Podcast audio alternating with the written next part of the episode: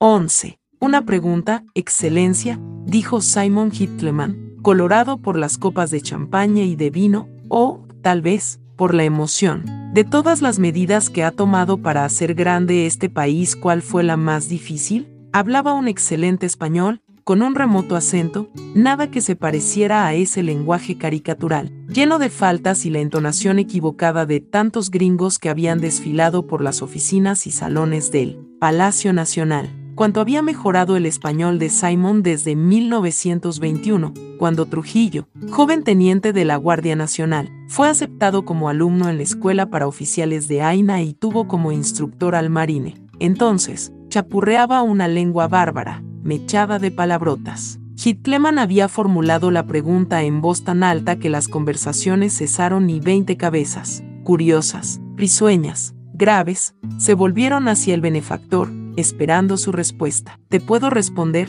Simon? Trujillo adoptó la voz arrastrada y cóncava de las solemnes ocasiones. Fijó la vista en la araña de cristal de bombillas en forma de pétalos y añadió, el 2 de octubre de 1937, en Dajabón. Hubo rápidos intercambios de miradas entre los asistentes al almuerzo ofrecido por Trujillo a Simon y Dorothy Hitleman. Luego de la ceremonia en la que el esmarine fue condecorado con la Orden del Mérito Juan Pablo Duarte. Al agradecer, a Hitleman se le quebró la voz. Ahora, trataba de adivinar a qué se refería su excelencia. A, los haitianos. Su palmada en la mesa hizo tintinear la fina cristalería de copas, fuentes, vasos y botellas. El día que su excelencia decidió cortar el nudo gordiano de la invasión haitiana. Todos tenían copas de vino, pero el generalísimo solo bebía agua. Estaba serio, absorbido en sus recuerdos. El silencio se espesó. Hierático, teatral,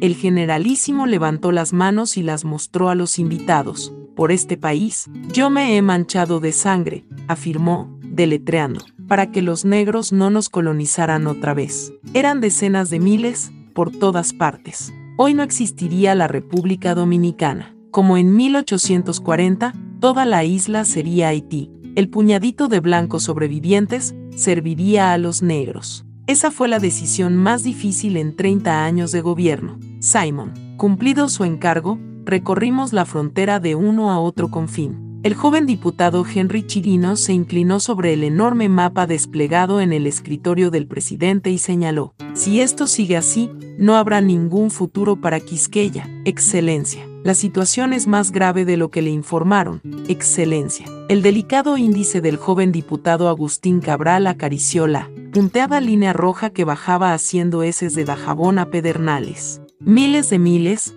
afincados en haciendas, descampados y caseríos han desplazado a la mano de obra dominicana. Trabajan gratis, sin cobrar salario, por la comida. Como en Haití no hay que comer, un poco de arroz y habichuelas les basta y sobra. Cuestan menos que los burros y los perros. Chirinos accionó y cedió la palabra a su amigo y colega. Es inútil razonar con hacendados y dueños de fincas. Excelencia, precisó Cabral. Responden tocándose el bolsillo. ¿Qué más da que sean haitianos si son buenos macheteros para la zafra y cobran miserias? Por el patriotismo no voy a ir contra mis intereses. Cayó, miró al diputado Chirinos y este tomó el relevo. A lo largo de Dajabón, Elías Piña, Independencia y Pedernales, en vez del español solo resuenan los gruñidos africanos del creole. Miró a Agustín Cabral y este encadenó. El vudú, la santería, las supersticiones africanas están desarraigando a la religión católica, distintivo, como la lengua y la raza,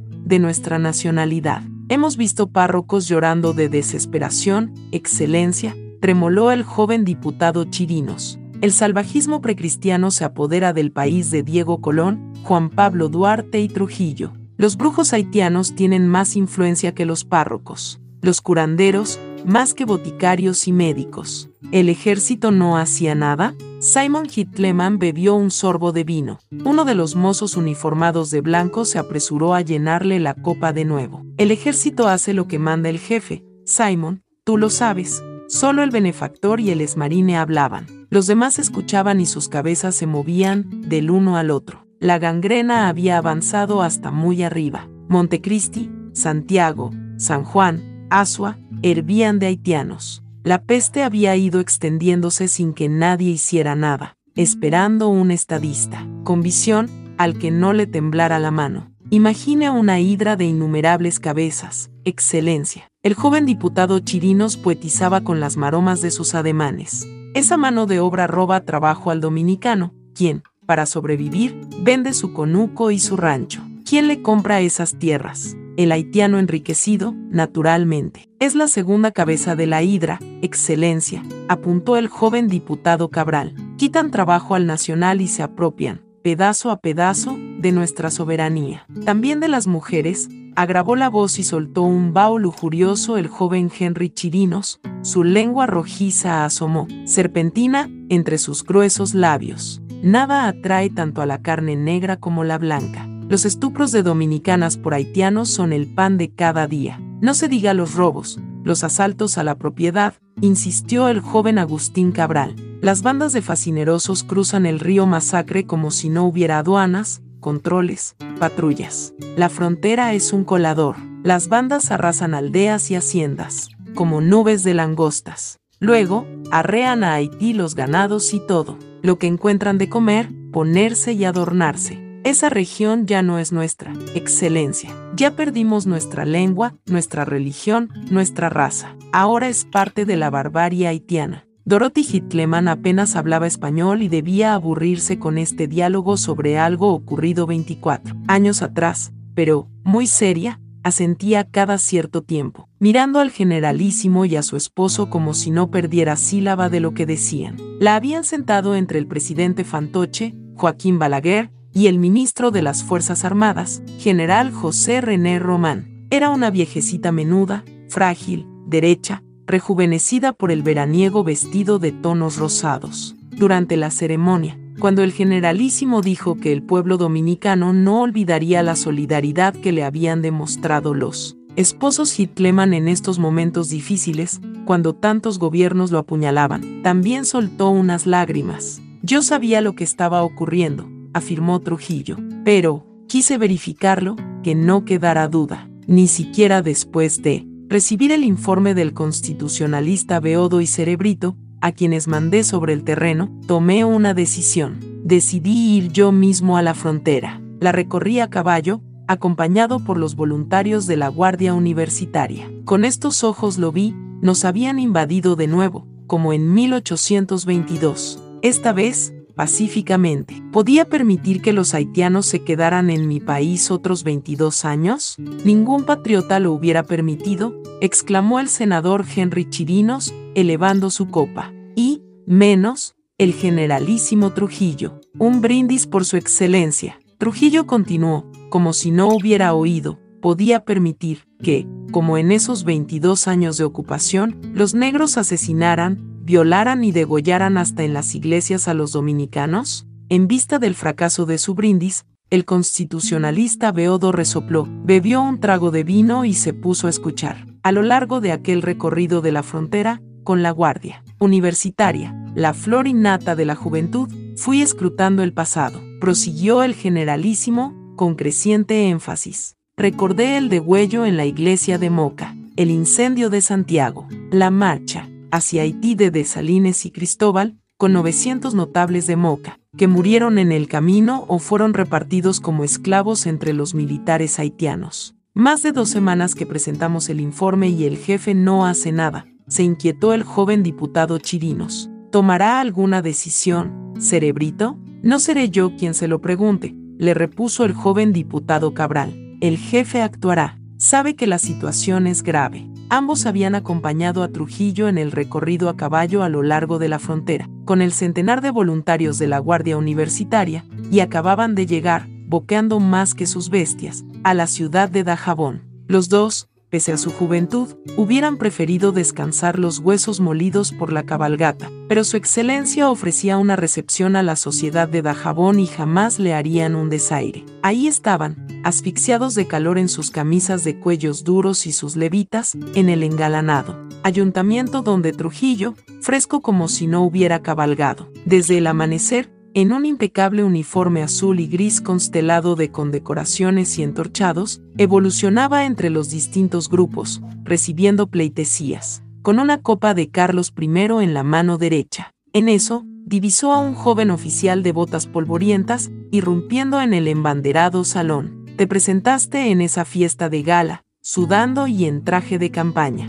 El benefactor volvió bruscamente la mirada hacia el ministro de las Fuerzas Armadas. Qué asco sentí. Venía a darle un informe al jefe de mi regimiento, Excelencia, se confundió el general Román, después de un silencio, en el que su memoria haría esfuerzos para identificar aquel antiguo episodio. Una banda de fascinerosos haitianos penetró anoche de manera clandestina en el país. Esta madrugada asaltaron tres fincas en Capotillo y Parolí, llevándose todas las reses. Y dejaron tres muertos. Además, te jugaste la carrera, presentándote en esa facha en mi presencia, lo recriminó el generalísimo, con irritación retroactiva. Está bien, es la gota que desborda el vaso. Vengan aquí el ministro de guerra, el de gobierno y todos los militares presentes. Apártense los demás, por favor. Había levantado la chillona vocecita en un agudo histérico, como antes, cuando daba consignas en el cuartel. Fue obedecido de inmediato,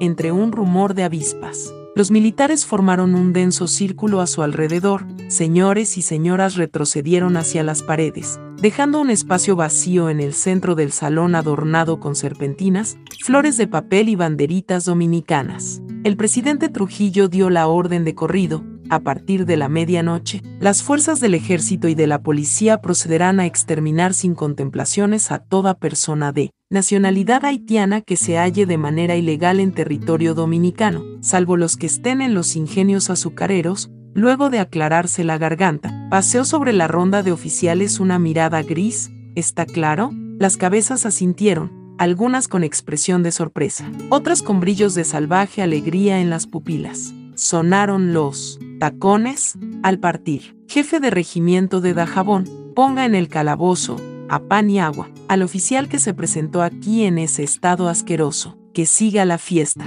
diviértanse. En el semblante de Simon Hitleman la admiración se mezclaba con la nostalgia. Su excelencia nunca vaciló a la hora de la acción, el esmarín se dirigió a toda la mesa. Yo tuve el honor de entrenarlo en la escuela de Aina. Desde el primer momento, supe que llegaría lejos. Eso sí, nunca imaginé que tan lejos. Se rió y risitas amables le hicieron eco. Nunca temblaron, repitió Trujillo, mostrando de nuevo sus manos, porque solo di orden de matar cuando era absolutamente indispensable para el bien del país. En alguna parte leí, Su Excelencia, que usted dispuso que los soldados usaran machetes, que no dispararan. Preguntó Simon Kittleman, ¿para ahorrar municiones? Para dorar la píldora, previendo las reacciones internacionales. Lo corrigió Trujillo, con sorna. Si solo se usaban machetes, la operación podía parecer un movimiento espontáneo de campesinos, sin intervención del gobierno. Los dominicanos somos pródigos,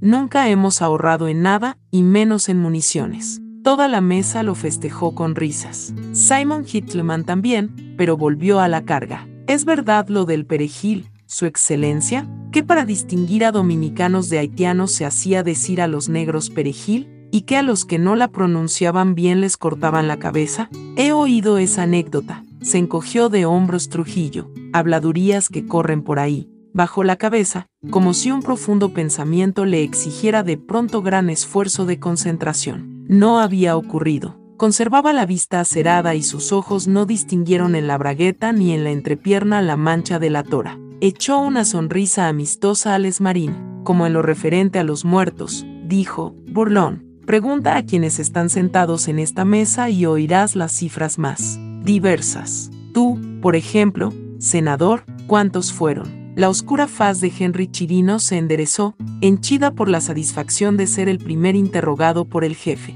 Difícil saberlo, gesticuló, como en los discursos. Se ha exagerado mucho. Entre 5 y 8 mil, cuando más. General Arredondo, tú estuviste en Independencia en esos días, cortando pescuezos. ¿Cuántos? Unos veinte mil, Excelencia, respondió el obeso general Arredondo, quien parecía enjaulado dentro del uniforme. Solo en la zona de Independencia hubo varios miles. El senador se queda corto. Yo estuve allí, veinte mil, no menos. ¿Cuántos mataste tú mismo? Bromeó el generalísimo y otra onda de risas recorrió la mesa, haciendo crujir las sillas y cantar la cristalería. Eso que ha dicho sobre las habladurías es la pura verdad, excelencia, respingó el adiposo oficial, y su sonrisa se volvió mueca. Ahora, nos echan toda la responsabilidad. Falso, de toda falsedad. El ejército cumplió su orden. Empezamos a separar a los ilegales de los otros. Pero,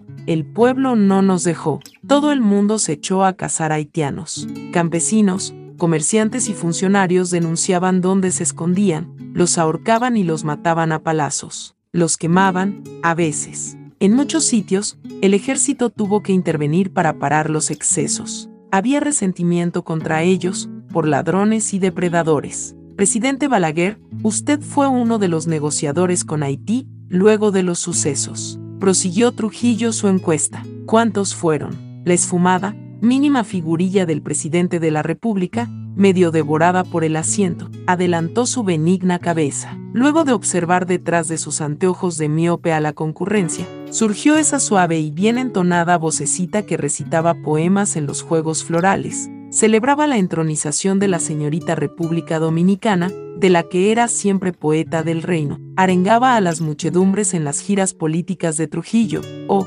exponía las políticas del gobierno ante la Asamblea Nacional. La cifra exacta no pudo conocerse nunca. Excelencia, hablaba despacio, con aire profesoral. El cálculo prudente anda entre los 10 y 15 mil. En aquella negociación con el gobierno de Haití, pactamos una cifra simbólica, 2.750. De este modo, en teoría, cada familia recibiría 100 pesos. De los 275.000 que pagó al contado el gobierno de su excelencia, como gesto de buena voluntad y en aras de la armonía haitiana dominicana. Pero, como usted recordará, no ocurrió así. Cayó, con un amago de sonrisa en su carita redonda, achicando los ojitos claros detrás de las espesas gafas. ¿Por qué no llegó esa compensación a las familias? Preguntó Simon Gittleman. Porque el presidente de Haití, Estenio Vincent, como era un bribón, se guardó el dinero.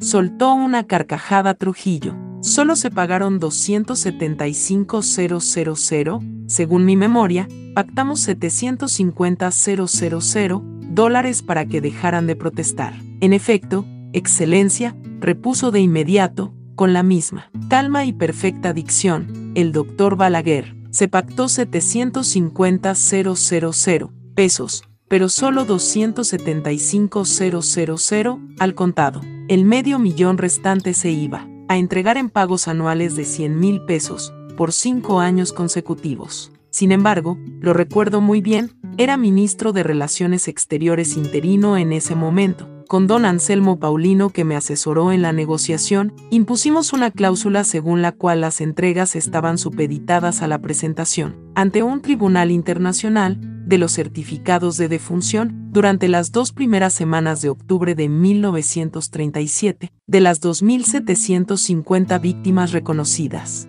Haití nunca cumplimentó este requisito, por lo tanto, la República Dominicana quedó exonerada de pagar la suma restante. Las reparaciones solo ascendieron a la entrega inicial. El pago lo hizo su excelencia, de su patrimonio, así que no costó un centavo al Estado dominicano. Poco dinero, para acabar con un problema que hubiera podido desaparecernos, concluyó Trujillo, ahora serio. Es cierto, murieron algunos inocentes, pero, los dominicanos recuperamos nuestra soberanía. Desde entonces, nuestras relaciones con Haití son excelentes, adiós gracias. Se limpió los labios y bebió un sorbo de agua. Habían empezado a servir el café y a ofrecer licores. Él no tomaba café y jamás bebía alcohol en el almuerzo, salvo en San Cristóbal, en su finca Hacienda Fundación o su casa de caoba, rodeado de íntimos entremezclada con las imágenes que su memoria le devolvía de aquellas semanas sangrientas de octubre de 1937,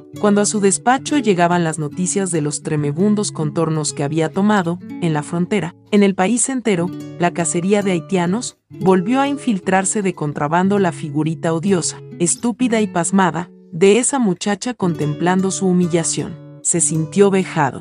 ¿Dónde está el senador Agustín Cabral, el famoso cerebrito? Simon Hitleman señaló al constitucionalista Beodo, veo al senador Chirinos y no a su inseparable partner. ¿Qué ha sido de él? El silencio duró muchos segundos. Los comensales se llevaban a la boca las tacitas de café, bebían un traguito y miraban el mantel, los arreglos florales, la cristalería, la araña del techo. Ya no es senador ni pone los pies en este palacio, sentenció el generalísimo, con la lentitud de sus cóleras frías. Vive, pero en lo que concierne a este régimen, dejó de existir. El esmarine, incómodo, apuró su copa de coñac. Debía rayar los 80 años, calculó el generalísimo. Magníficamente bien llevados, con sus ralos cabellos cortados al rape, se mantenía derecho y esbelto, sin gota de grasa ni pellejos en el cuello, enérgico en sus ademanes y movimientos. La telaraña de arruguitas que envolvía sus párpados y se prolongaba por su cara curtida delataba su larga vida.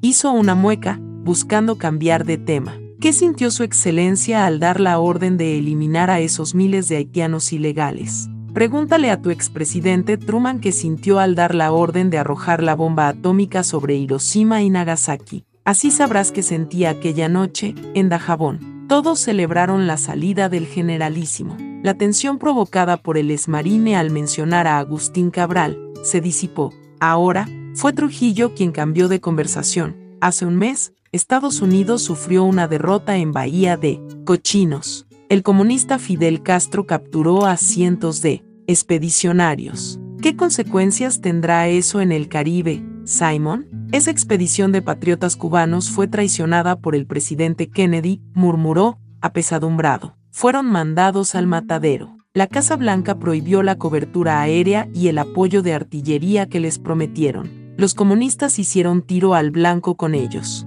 Pero, permítame, Su Excelencia, me alegró que ocurriera. Servirá de lección a Kennedy, cuyo gobierno está infiltrado de fellow travelers. ¿Cómo se dice en español? Sí, compañeros de viaje. Puede que se decida a librarse de ellos. La Casa Blanca no querrá otro fracaso como el de Bahía de Cochinos. Eso aleja el peligro de que mande marines a la República Dominicana. Al decir estas últimas palabras, el esmarín se emocionó e hizo un esfuerzo notorio por mantener la compostura. Trujillo se sorprendió, había estado a punto de llorar su viejo instructor de Aina, ante la idea de un desembarco de sus compañeros de armas, para derrocar al régimen dominicano. Perdone la debilidad, Su Excelencia, murmuró Simon Hitleman, reponiéndose. Usted sabe que yo quiero este país como si fuera mío. Este país es el tuyo, Simon, dijo Trujillo, que, por la influencia de los izquierdistas, Washington pudiera mandar a los marines,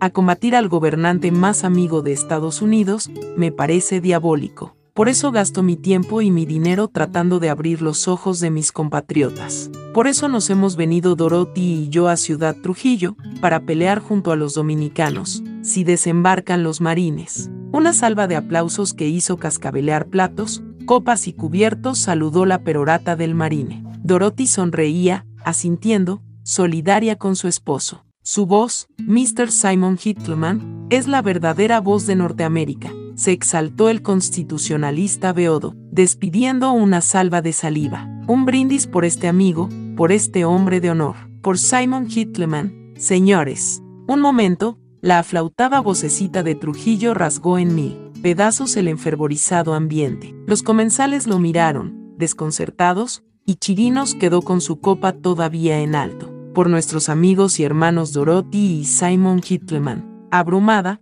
la pareja agradecía con sonrisas y venias a los presentes. Kennedy no nos mandará a los marines, Simon, dijo el generalísimo, cuando se apagó el eco del brindis. No creo que sea tan idiota, pero, si lo hace, Estados Unidos sufrirá su segunda bahía de cochinos. Tenemos unas fuerzas armadas más modernas que las del barbudo, y aquí, conmigo al frente, peleará hasta el último dominicano. Cerró los ojos, preguntándose si su memoria le permitiría recordar con exactitud aquella cita. Sí, ahí la tenía, completa, venida a él desde aquella conmemoración, el 29 aniversario de su primera elección. La recitó, escuchado en silencio reverencial, sean cuales sean las sorpresas que el porvenir nos reserve, podemos hallarnos seguros de que el mundo podrá ver a Trujillo, muerto, pero no prófugo como Batista, ni fugitivo como Pérez. Jiménez, ni sentado ante las barras de un tribunal como Rojas Pinilla. El estadista dominicano es de otra moral y otra estirpe.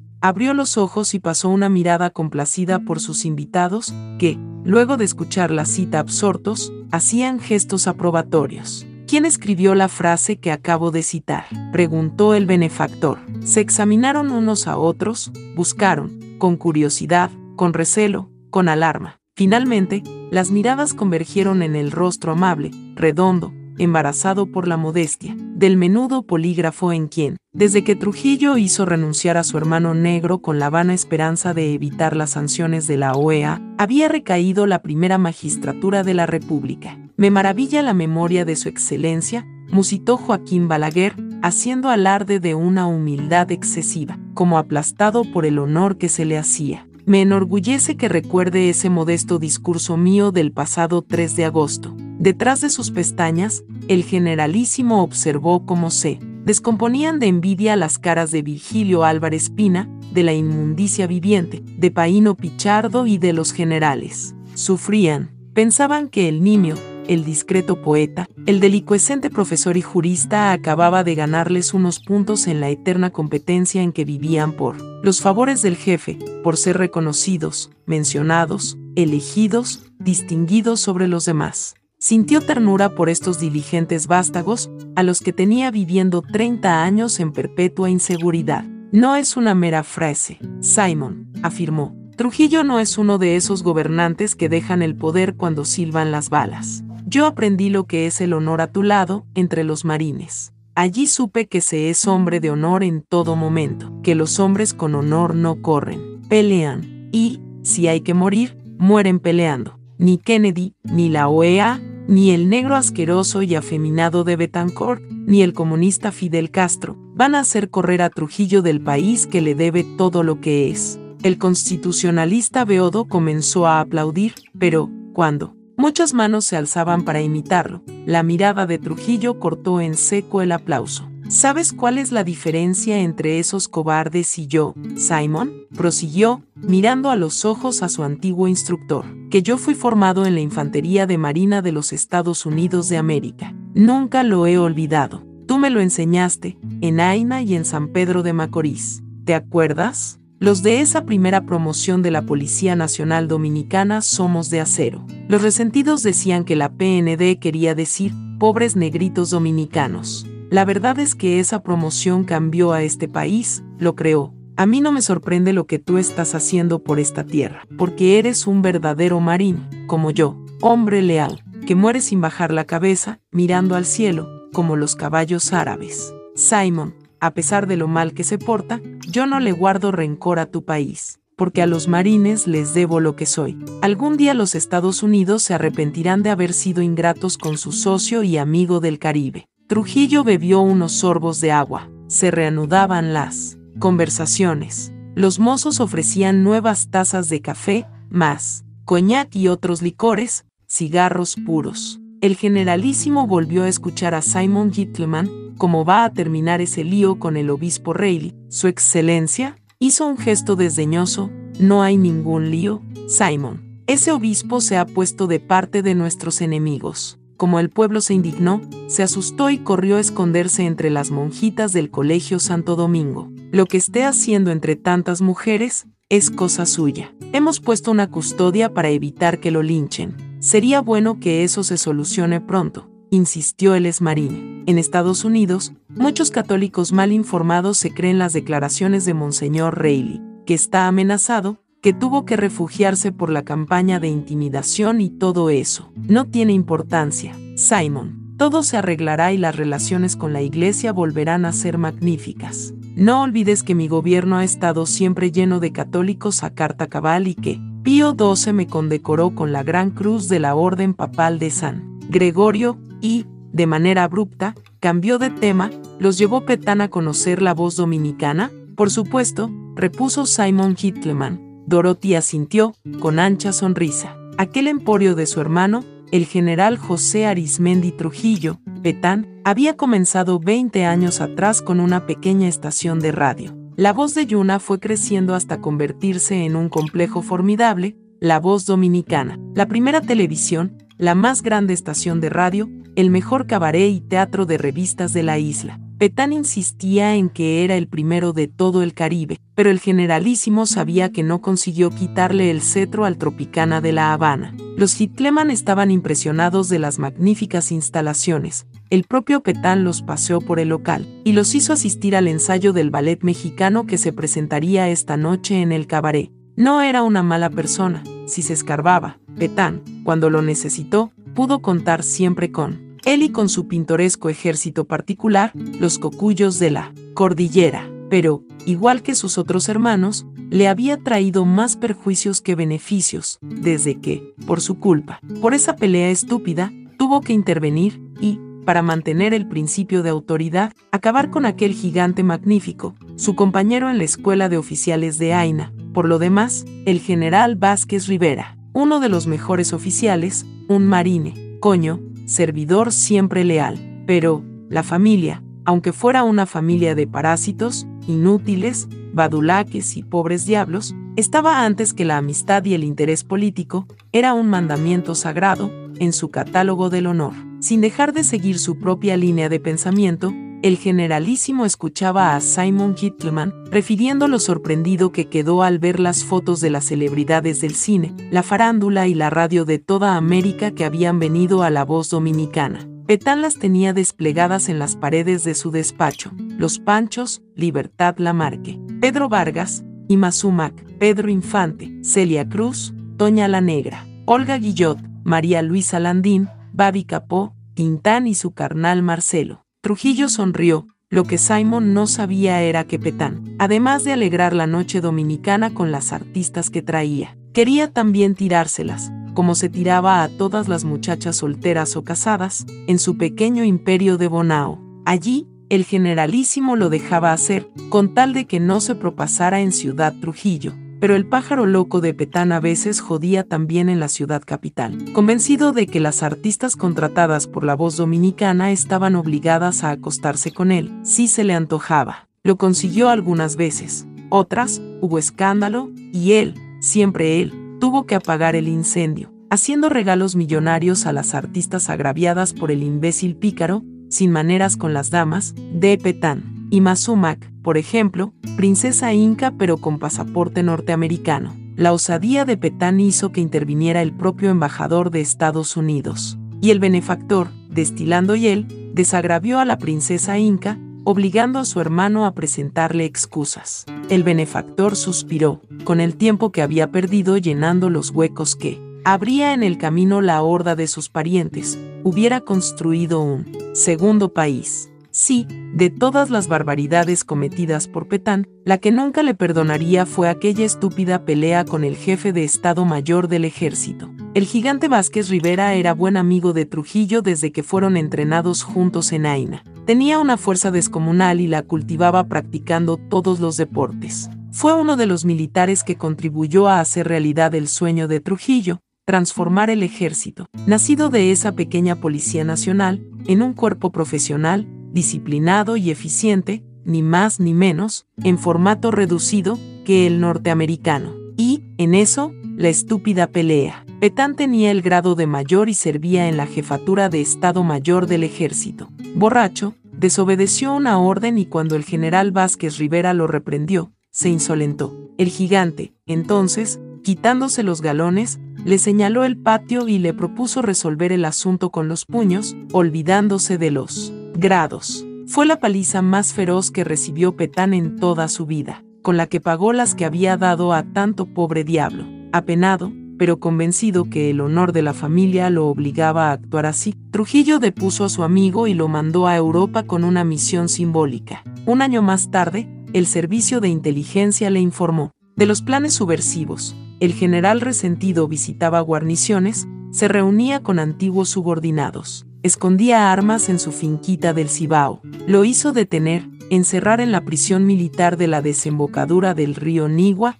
y, tiempo después, condenar a muerte en secreto por un tribunal militar. Para arrastrarlo a la horca, el jefe de la fortaleza recurrió a doce fascinerosos que cumplían penas allí por delitos comunes. Para que no quedaran testigos de aquel titánico final del general Vázquez Rivera, Trujillo ordenó que a los doce bandidos los fusilaran. Pese al tiempo corrido, le venía a veces, como ahora, cierta nostalgia por ese compañero de los años heroicos, al que tuvo que sacrificar por las majaderías de Petán. Simon Hitleman explicaba que los comités fundados por él en Estados Unidos habían iniciado una colecta para una gran operación. El mismo día se publicaría, como aviso pagado, a página entera, en The New York Times, The Washington Post, en Los Angeles Times y todas las publicaciones que atacaban a Trujillo y apoyaban las sanciones de la OEA, una refutación y un alegato en favor de la reapertura de relaciones con el régimen dominicano. ¿Por qué había preguntado Simon Hitleman por Agustín Cabral? Hizo esfuerzos por contener la irritación que se apoderó de él apenas recordó a Cerebrito. No podía haber mala intención. Si alguien admiraba y respetaba a Trujillo era el esmarine, dedicado en cuerpo y alma a defender su régimen. Soltaría el nombre por asociación de ideas. Al ver al constitucionalista Beodo y recordar que Chirinos y Cabral eran, para quien no estuviera en las intimidades del régimen, compañeros inseparables. Sí, lo habían sido. Trujillo les asignó muchas veces misiones conjuntas, como en 1937, cuando, nombrándolos director general de Estadística y director general de Migración, los envió a recorrer la frontera de Haití para que le informaran sobre las infiltraciones de haitianos. Pero, la amistad de ese tándem fue siempre relativa, cesaba en cuánto estaban en juego la consideración o los halagos del jefe. A Trujillo le divertía,